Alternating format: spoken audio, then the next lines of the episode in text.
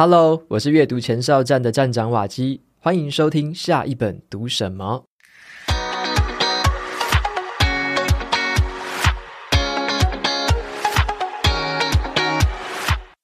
自从我开始使用了卡片和笔记法的这两年来啊，我觉得自己对于知识的态度还有观念都有了大幅度的翻转。那这集的节目，我想跟大家分享一下我使用了卡片和笔记法之后的两年，带给我哪些心态跟行为上的变化，还有我透过这套方法获得了什么样的具体成果。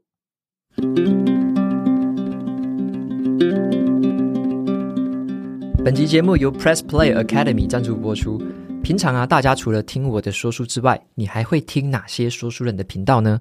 瓦基自己在耳边说书担任主编哦，想跟大家特别介绍一下站上的四位说书人，让大家有更多的选择。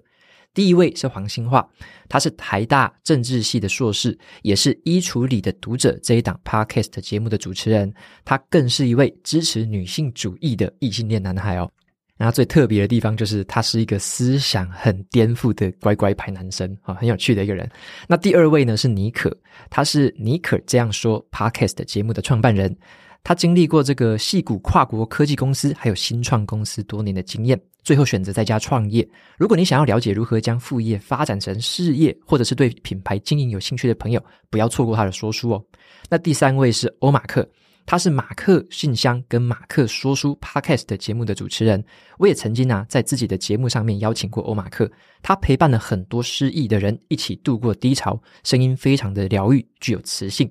那么第四位是神奇海狮，他是德国汉堡大学的历史硕士，在经过了十年的研究之路，却觉得啊自己的志向是想要当一个天桥底下的说书人，他把自己读过的历史用平易近人的方式说出来。让我们可以更轻松的了解历史。我提供给大家瓦基粉丝的限定优惠，只要透过节目资讯栏的连结前往试听他们四位的说书，就享有三十天的无限畅听权限。优惠资讯就放在节目资讯栏，有兴趣的朋友欢迎前往参考看看喽。首先呢，我必须快速的讲解一下什么是卡片和笔记法。这个笔记方法呢，它其实是来自于德国社会学家尼克拉斯·鲁曼。那在他的一生当中啊，他出版过了七十本书，还有四百多篇的论文，探讨的主题呢，横跨了很多个学科领域，像是社会学啊、生物学、数学，还有电脑科学。那他发表的著作呢，在当代的学术界都占有一席之地。那所谓的这个卡片和笔记法，简单来说啦，包含了三个笔记的阶段：第一个，草拟一个灵感的笔记；第二个，摘录文献笔记。第三个，发展成永久笔记。那这三个阶段呢，都会对应到一种资讯处理的状态。然后呢，透过对于每张卡片进行这个索引编码，把各自独立的卡片都连接起来，形成一个属于自己的知识网络。那关于这个卡片和笔记法，它本身的详细介绍，我在这边就先不赘述哦。如果你有兴趣的话，可以去搜寻一下节目的一百三十七集，还有一百三十九集，你可以听到一个多小时的完整介绍。那今天呢，来跟大家分享一下我为什么会使用卡片和笔记法。那是在二零二二年的时候啊，第一次呢，有英文书籍介绍了这个卡片和笔记法。像是这本书的英文版哦，在欧美的创作者还有学术界引起了很热烈的讨论。这套原本在德国学术圈流传的方法，开始被更多的人，包含我自己，给注意到。那当时啊，我第一次接触这套方法，我感觉到十分的惊讶，因为有好多的新观念打破了我对于笔记的刻板印象，所以我开始了大量的练习，不断调整自己以前在做笔记跟写作的旧的流程。后来啊。这本书呢，就是被远流出版社引进了台湾，翻译成了繁体中文版，获得了广大的好评哦。可是啊，有很多人在实践这本书之后呢，会发现一些操作面的问题呀、啊，像是很多读者就会找我讨论，要怎么样把这个书里面的一些理论应用出来呢？有没有什么笔记格式是我们一定要遵守的呢？该怎么样连接不同的笔记还有主题呢？我总感觉哦，就是说。卡片和笔记啊，这本书呢，它谈了很多的为什么，很多的 why，那说服了人们说为什么要用卡片和笔记。可是书里面呢，宣扬了很多卡片和笔记的优点还有特色，引起了大家的兴趣。可是，在这个 how 跟 what 的部分变得比较单薄一点点。对于我们一般读者而言呢、我们最好奇的其实是如何去做，还有我们可以做什么。因此呢，我想要用我自己的亲身经历哦，来特别补充一下这套方法的这个实践的部分，特别是在 how 跟 what 这两个层面的一些细节。那我一开始啊，是从笔记软体 Obsidian 开始去实做，那后来呢，我就转换投入到 Hyptabase 这个软体的怀抱。那么接下来呢，我就跟大家分享一些哦，我在实际操作了卡片和笔记的这两年来，我得到了哪些具体的改变。好，无论是心态上的、观念上的，甚至是在一些行为上的。首先呢，第一个改变就是我会从知识的最小单位开始。好，简单来说啦，以前呢，我是从这个庞大的资讯来源开始工作，哦，都是很庞大、很复杂的。我现在变成了会从知识的最小单位开始来工作。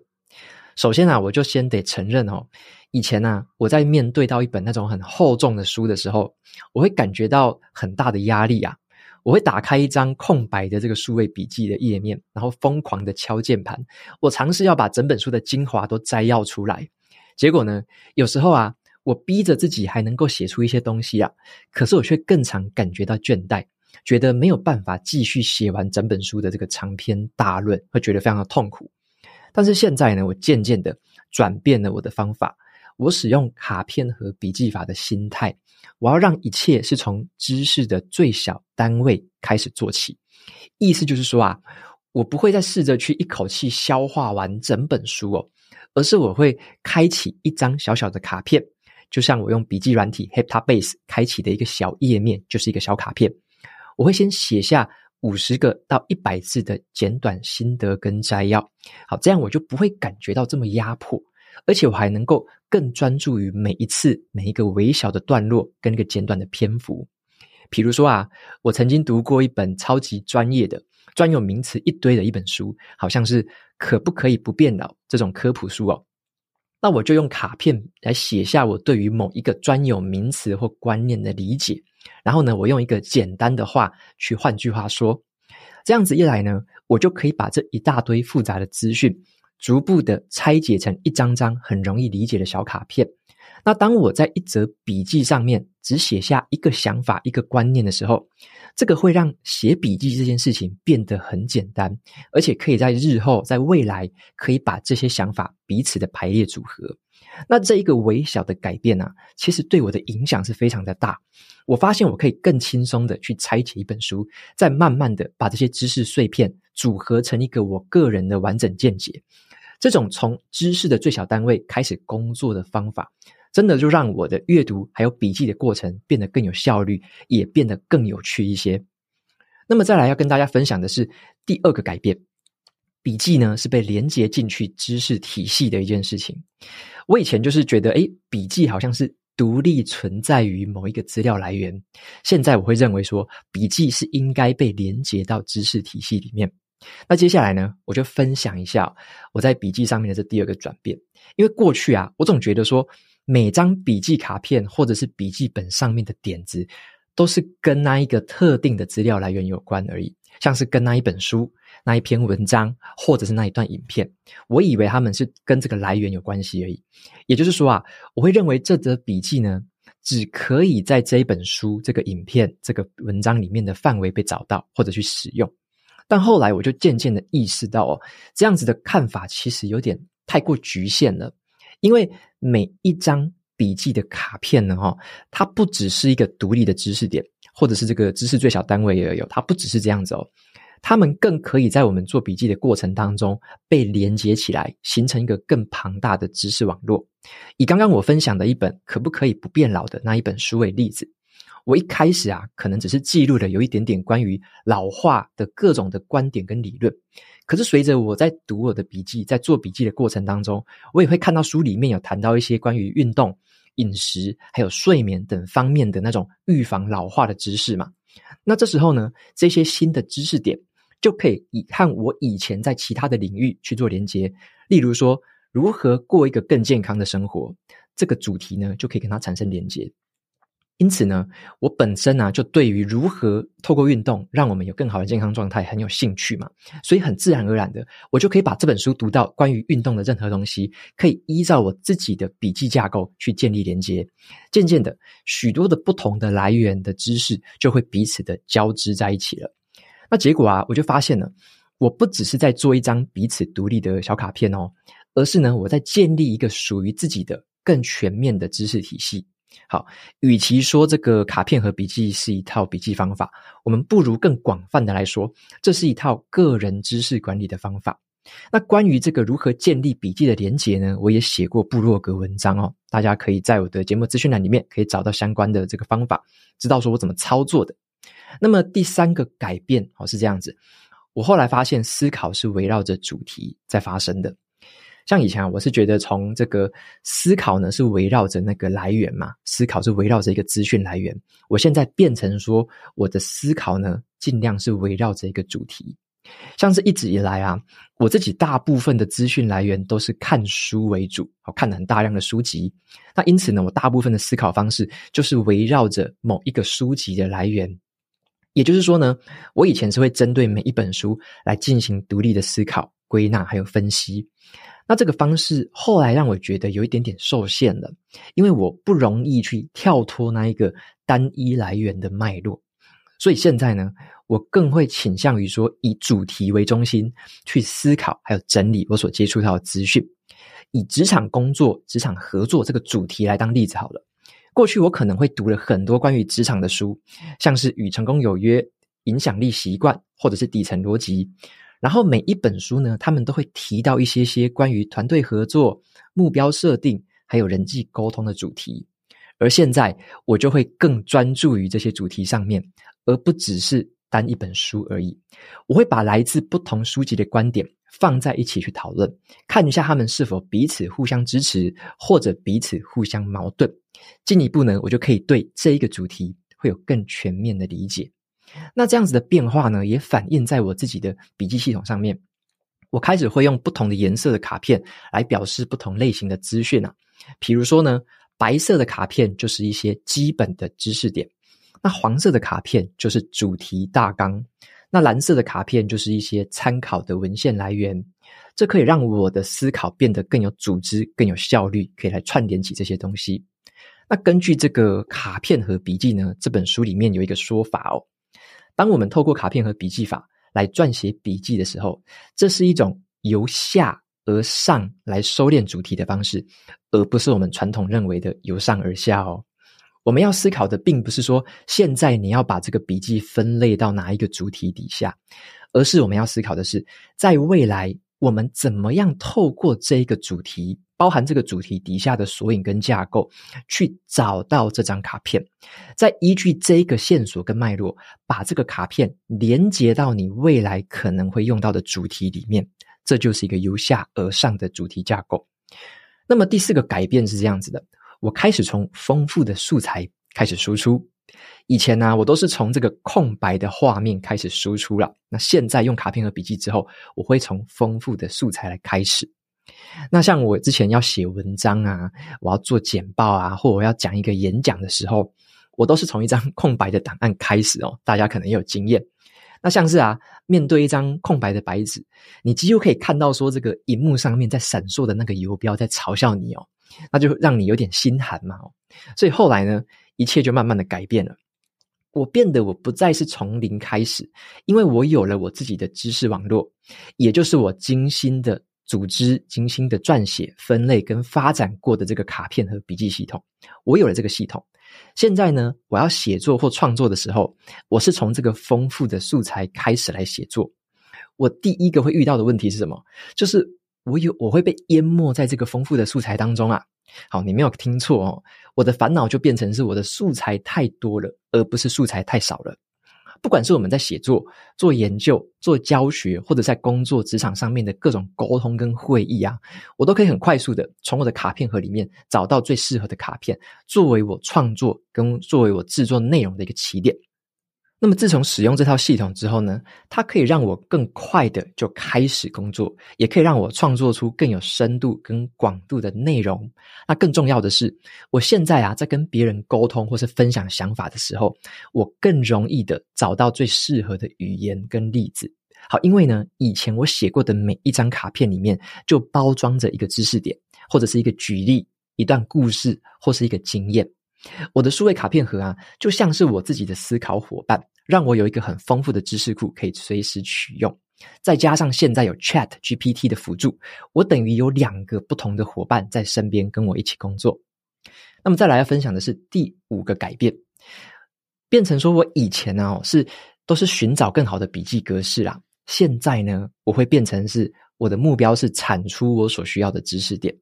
因为在过去啊，我总是读很多书，看很多方法，看很多影片，想要找一个完美的笔记格式。像是大家可能有听过康奈尔笔记法，或者是麦肯锡笔记法，或者其他各种的笔记方法，我会一直去比较说哪一个比较好，然后不断的彼此切换哦。但后来我才发现啊，重点并不是说要去找到一个完美的格式啊，因为这样的完美格式其实根本不存在。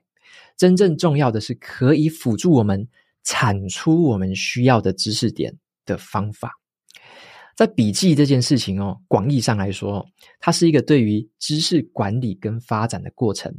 所以啊，笔记呢，最重要的不是笔记的格式，而是你如何持续的产出你自己所需要的知识点。我发现啊，无论是康奈尔笔记法，或者是麦肯锡笔记法，他们其实都是在形式上面彼此不太一样而已，但背后的目的都是。整理和管理知识，例如说啊，这个康奈尔笔记法，它就分为整理栏位跟这个笔记栏位，还有摘要栏位。写完之后呢，它其实就变成了一种文献笔记。那在进一步的，你可以将这些笔记的内容啊，尤其是摘要的栏位，你就可以把它转换成永久笔记。那同样的，麦肯锡笔记法也是将各个知识点整理在一起，它实质上就是一种关键字的索引笔记，也就是呢，在某一个大主题底下，透过不同阶段的分类，把这些知识点汇整在一起而已。因此呢，我开始变得说，我不再拘泥于什么特定的格式了，而是我开始将这些知识点拆解成更小单位的一个永久笔记。这样子一来呢，它可以让我未来更方便的去取用跟搜寻到，也不会让我感觉到什么压力，或者说也不会让我担心说我会忘掉某一个重要的知识点。举例来说好了，我会有一张卡片哦，就写着这一段话：不要求记得，而是求理解。这样子的知识点就是在提醒我，对于知识的吸收，最重要的并不是我们记下了多少，而是我们要先求一个理解。当我们理解，我们更好的理解，理解得更透彻了之后，自然而然就会更好的记住。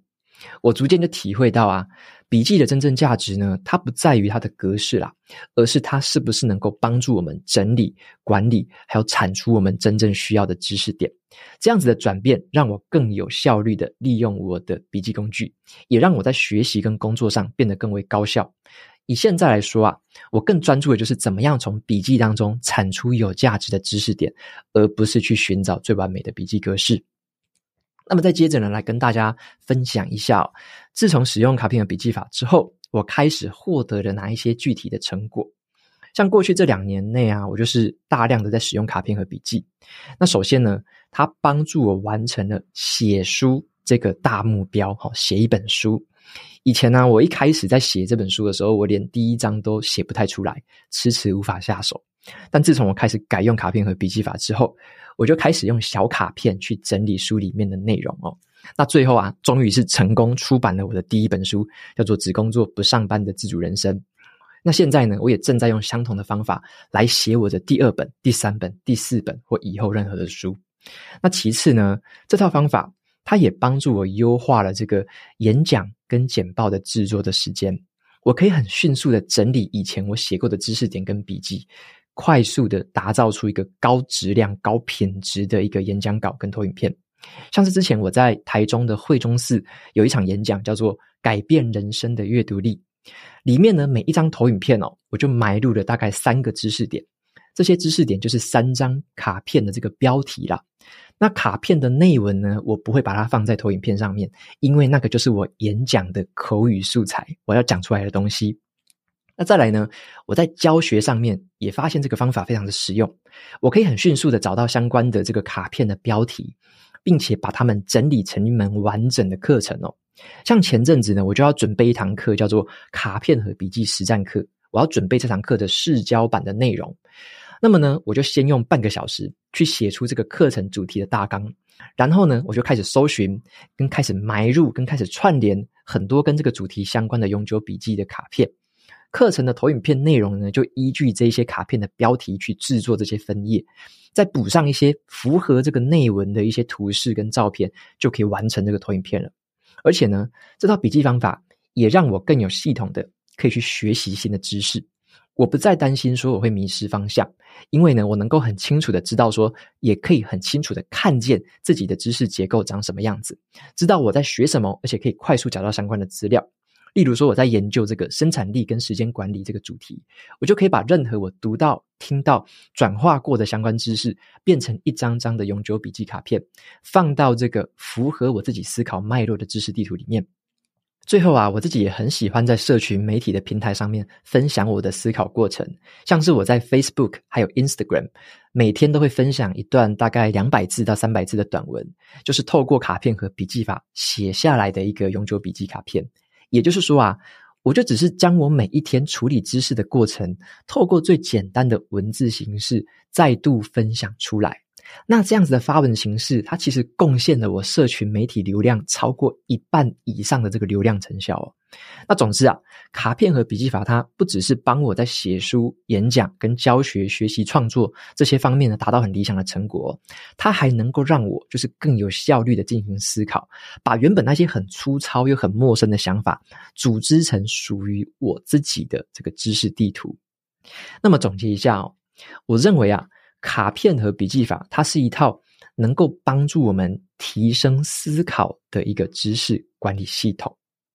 经过这两年来的努力跟实践呢，我就从原本呢只是想要找到一个更好的笔记方法，到后来我发现这其实是一场关于这个如何提升思考过程的一个旅程。特别是在现在 AI 越来越普及的时候哦，人类的思考能力啊，其实变得更加重要。与其我们去想着怎么样记下更多的笔记资讯，就是我们想着怎么样记忆，不如哦，我们去想想看，怎么样透过写笔记的这个流程，让自己可以更好的思考，更深刻的可以理解。那我就体会到啊，卡片和笔记法，它不只是一种笔记技巧啊，更深层的意义在于说，这是一种能够帮助我们提炼思考跟管理知识的一个神兵利器。尽管在表面上哦，看起来这个只是把笔记拆成一张张小卡片的形式，但如果你深入的去了解跟练习，你会发现它实际上是一种很全面的知识管理方法。它只是借由这一种更图像化的、更直观的一个手法，就是一张卡片等于一个知识点哦，让我们可以更好的理解、操作还有应用这一套知识管理系统。那在接下来啊，我也即将推出一门全新的线上课程，叫做卡片和笔记实战课，现在正在找鸟募资当中哦。我就把我这两年来啊，关于卡片和笔记法的这个 how 跟 what 如何做跟做什么，把它汇整起来，分享一个很完整又很实际的操作方法。我想要帮大家达到一个更高效的学习跟应用的成果。那谁会适合参加这个课程呢？如果啊，你曾经写过很多笔记，可是你不知道怎么样串联它们的话，这堂课很适合你。那如果你觉得说你学过的东西好像都不能实际的应用，这堂课也会告诉你一些解答。如果你啊需要写文案，你要做简报或者写提案，但是你觉得缺乏灵感的话，那我会教你怎么样让卡片和笔记法这个系统来帮助你一臂之力。如果啊，你已经有写作，或者是你已经有写笔记的习惯，你希望更进一步提升自己的效率和创造力，那这边呢，有我身为文字创作者的很多秘诀哦。即使呢，你曾经尝试或失败过，那也不用担心啦。我们呢，会从原理还有底层的逻辑来教起，然后带你一步步的走过必经的一些关键步骤。这堂课的总长度是五个小时，是一个预录形态的线上课程，你可以重复永久观看。那我会带你走入这个实作，从卡片的种类、索引系统到如何有效率的分类跟搜寻资料，都一步一步的剖析。那我也会亲自的操作示范，让你了解说如何去实际的创建跟设置自己的卡片和系统，跟着我一步一脚印，让你第一次做卡片和笔记就上手，就兼顾可行性跟实用性。我也会在课程里面分享我自己是怎么样透过 ChatGPT 的协助来优化跟改善我自己的笔记还有内容。那最后呢，我会聚焦在说如何运用卡片，用这个卡片和笔记法来提升自己的产能跟学习效率，包括如何高效的组织笔记，用来写成文章、制作简报，然后用来研究跟学习任何新的学问。那我希望说，透过这一堂课，不只可以教你捕捉跟储存知识哦。更可以教你如何去运用，还有发展知识，让你对知识管理的技巧更上一层楼。那除了原本的五个小时课程内容之外啊，我也会在二零二四年举办十二次的这个线上直播讲座。每个月我会邀请一位跨领域的职人来跟大家分享一下知识管理的方法跟诀窍。我很期许这堂课，它不只陪你打基础哦，更可以成为一堂伴随着我们持续成长的课程。那卡片和笔记实战课已经正式募资开始起跑了，现在是早鸟五折的优惠期间哦，欢迎前往节目资讯栏的这个课程页面，把握最低的价格优惠哦。OK，那么节目就到这边进到了尾声。如果你喜欢今天的内容，欢迎订阅下一本读什么，你也可以订阅我的免费电子报，每周收到最新的读书心得还有好书金句。我们就下次见喽，拜拜。